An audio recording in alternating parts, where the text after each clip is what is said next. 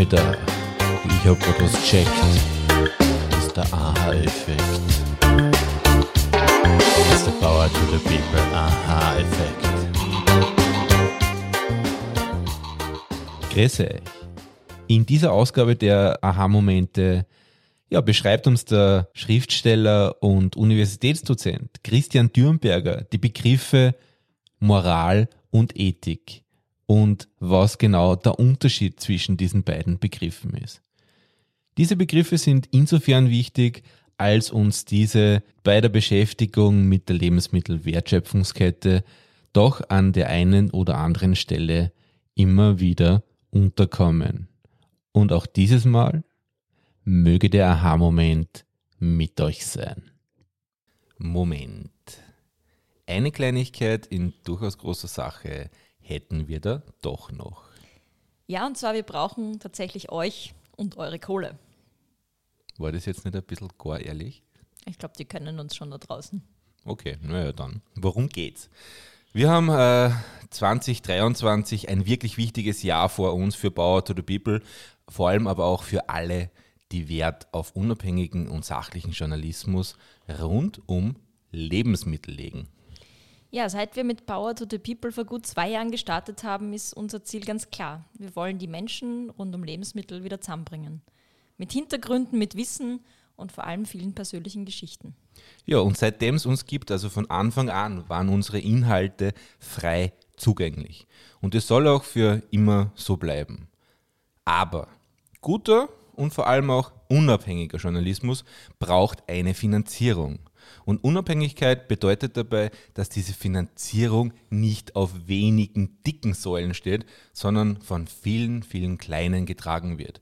Und von denen darf dann gerne mal auch eine umfallen. Und genau dafür brauchen wir euch alle. Du hast vielleicht ein Unternehmen, einen Bauernhof, eine Organisation, die du leitest oder bist einfach eine interessierte Konsumentin. Du willst wissen, wo dein Essen wirklich herkommt, wer es macht. Du möchtest vielleicht selbst mitreden, Lebensmittelproduktion so sehen, wie sie wirklich ist und einen Blick mit uns hinter die Kulissen werfen oder selbst ermöglichen.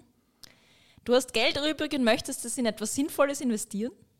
Dann hätten wir da möglicherweise eine Idee. Schau mal jetzt auf unserer Webseite powertothepeople.at vorbei und klicke dort auf den großen gelben, nicht zu übersehenden Unterstützt uns Button. Dort findest du alle Möglichkeiten, wie du deine Kohle sinnvoll loswerden kannst. Wir brauchen dich und guter Journalismus, der braucht uns alle. So, und jetzt geht's wirklich los mit der aktuellen Folge. Viel Spaß. Was ist Ethik und welche Fragen stellt sich diese in der Landwirtschaft? Kurz gesagt und um gewissermaßen zu spoilern, Ethik ist das vernunftgeleitete, strukturierte Nachdenken über die eigene Moral. Also Ethik ist das Nachdenken über Moral. Und jetzt leuchten wir diese Antwort etwas näher aus. Wir alle haben ein alltagssprachliches Verständnis von Ethik und dabei ist Ethik so etwas das Nachdenken über das Richtige und Gute. Und dabei wissen wir, das betrifft unseren Freundeskreis, unsere Familie, unser Zusammenleben in der Gesellschaft. Darf ich zum Beispiel meinen besten Freund in bestimmten Situationen anlügen? Aber dabei geht es natürlich auch um so etwas wie unseren Umgang mit Natur, Tieren, Klimaschutz etc. Was wir in den letzten Jahren und Jahrzehnten erleben, ist ein Boom der Ethik. Fast jeder Lebensbereich hat eine sogenannte angewandte Ethik, eine Bereichsethik hervorgebracht. Also es gibt die Medienethik, die Medizinethik, die ökologische Ethik etc. Und wir erleben Ethik auch zunehmend äh, in politischen Sphären. Also wir kennen alle, dass die Politik eine sogenannte Ethikkommission einsetzt. Und schließlich taucht Ethik auch in der Marketing, in der PR auf, mit allen Problemen, die dabei behaftet sind. Also, dass es auch teilweise als Bullshit-Bingo genannt wird. Also Ethik wird immer als Begriff verwendet, ohne dass man überhaupt weiß, was er bedeutet oder Greenwashing etc. Je mehr Ethik auftaucht in, in öffentlichen medialen Diskursen, desto sinnvoller kann es sein, über diesen Begriff kurz nachzudenken. Ethik ist in meinem Verständnis und allgemein eine philosophische Disziplin, also eine Subdisziplin der Philosophie. Und damit macht es auch Sinn, dass wir ein bisschen in die Geschichte zurückgehen, zum Beispiel in die Antike zu Menschen wie Sokrates, Platon oder Aristoteles. In dieser antiken Tradition wird nämlich eines klar. Der Mensch wird als vernunftbegabtes Lebewesen begriffen und er soll diese Vernunft einsetzen, um die Welt um ihn herum zu verstehen. Und das betrifft natürlich die Funktionsweise der Natur zum Beispiel. Also warum bewegen sich die Gestirne am Himmel so, wie sie sich bewegen? Was muss passieren, dass sich Tiere fortpflanzen? Wie wächst eine Pflanze? Etc. Ja, also wir versuchen mit dieser Vernunft die Welt um uns herum zu verstehen. Aber diese Funktionsweise der Natur, der Welt ist ja nur ein Teil unseres Lebens. Auf der anderen Seite gibt es auch die menschliche Praxis, das menschliche Handeln. Was bedeutet es, ein tugendhaftes Leben zu führen?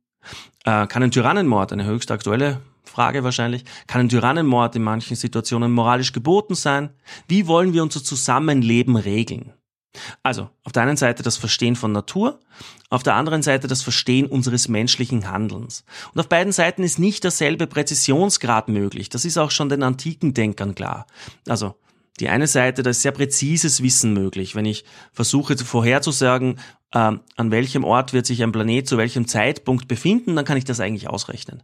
Bei der Frage, gibt es Situationen, in denen ich lügen darf, dann ist das eine andere Art von Wissen. Aber nichtsdestotrotz, so antike Denker und Denkerinnen, und da würde ich mitgehen, müssen wir dieselbe Vernunft einsetzen, um nicht nur über die Funktionsweise der Natur nachzudenken, sondern auch über unser menschliches Handeln.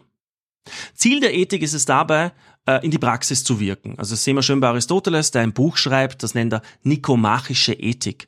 Und nikomachische Ethik, das klingt nach einem unglaublichen Fremdwort, aber der Hintergrund ist, ist eigentlich auch schön illustrativ für die Ethik allgemein.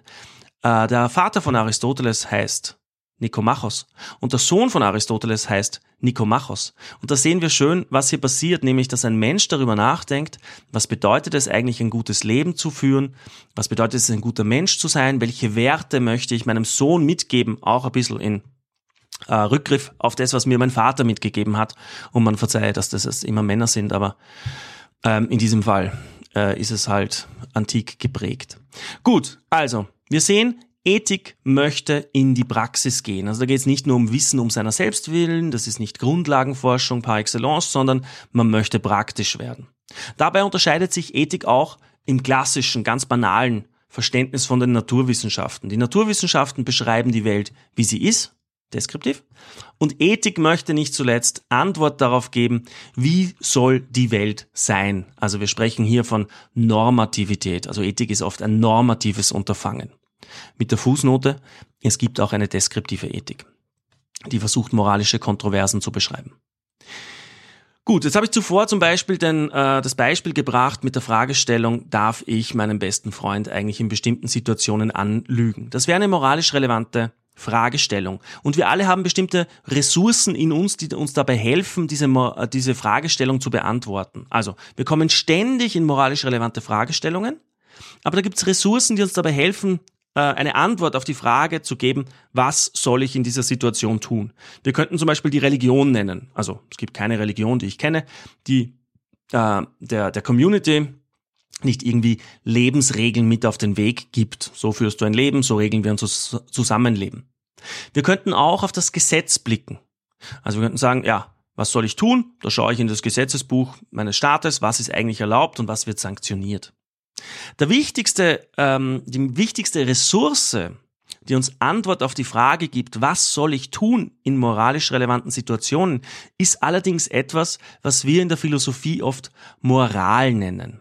Wir alle haben moralische Grundüberzeugungen, wir haben ein Bauchgefühl, wir haben bestimmte kulturelle Regeln mit auf den Weg bekommen von unseren Eltern, von unseren Großeltern, von unserer Sozialisation.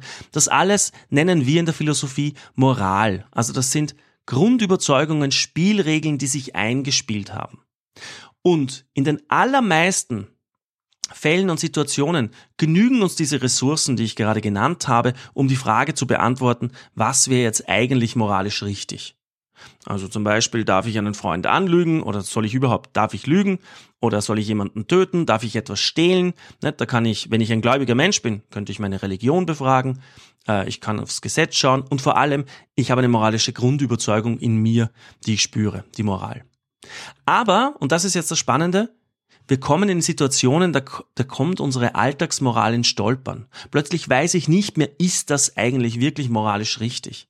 Und alle drei genannten Ressourcen sind dabei auch hochproblematisch. Die Religion kann mir als Einzelner vielleicht Orientierung geben, aber für gesellschaftliche Spielregeln taugt sie nicht, nicht, weil wir Gott sei Dank in einer säkularisierten Gesellschaft leben. Also wir können nicht einfach auf irgendwelche Offenbarungsbücher zurückgreifen bei der Frage, sollen wir Sterbehilfe erlauben etc. Das funktioniert nicht. Jetzt könnte wir sagen, ja, aber dann schaue ich ins Gesetz. Nur, Gesetze sind nicht gleichbedeutend mit Moralität. Also Gesetze können unmoralisch sein. Wir müssen immer wieder kritisch über Gesetze, über unsere Gesetzestexte nachdenken. Das wissen wir als, als Österreicher ganz besonders. Aber es gilt auch übrigens, ähm, also Nürnberger Rassengesetz ist das, worauf ich jetzt anspiele. Aber es gilt auch, wenn wir eine neue Technik, neue Technologien ins Leben rufen. Dann gibt es Fragestellungen, die neu sind, die sind noch nicht im Gesetzestext behandelt. Und schließlich die wichtigste Ressource, unsere Moral. Moralische Überzeugungen aber sind vielfältig, sie widersprechen sich, manchmal fehlen sie und auch unsere Moral kann unmoralisch sein. Sie ist stark von Traditionen geprägt. Wir machen etwas so, weil wir es früher so gemacht haben. Aber das bedeutet ja nicht, dass es richtig ist. Und hier sehen wir, wenn wir über diese drei Instanzen kritisch, vernunftgeleitet nachdenken, dann betreiben wir so etwas wie Ethik. Also, Ethik ist nicht das gleiche wie Moral, sondern Ethik ist das strukturierte, vernünftige Nachdenken über Moral und moralische Probleme in kritischer Distanz zu Religion, Recht und Moral. So wird Ethik gemeinhin verstanden. Also Ethik ist gewissermaßen auf der Metaebene, wir klettern rauf und schauen nochmal runter. Wir alle haben moralische Grundüberzeugungen, aber sind die denn wirklich richtig? Darüber vernünftig nachzudenken, das bedeutet Ethik zu betreiben.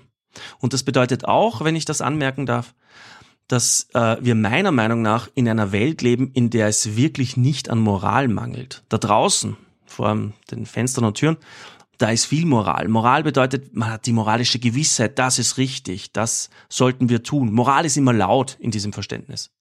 Ethik hingegen ist leise, tritt einen Schritt zurück und schaut sich das Ganze nochmal von außen an und überlegt, ja, aber ist es wirklich richtig, was wir tun?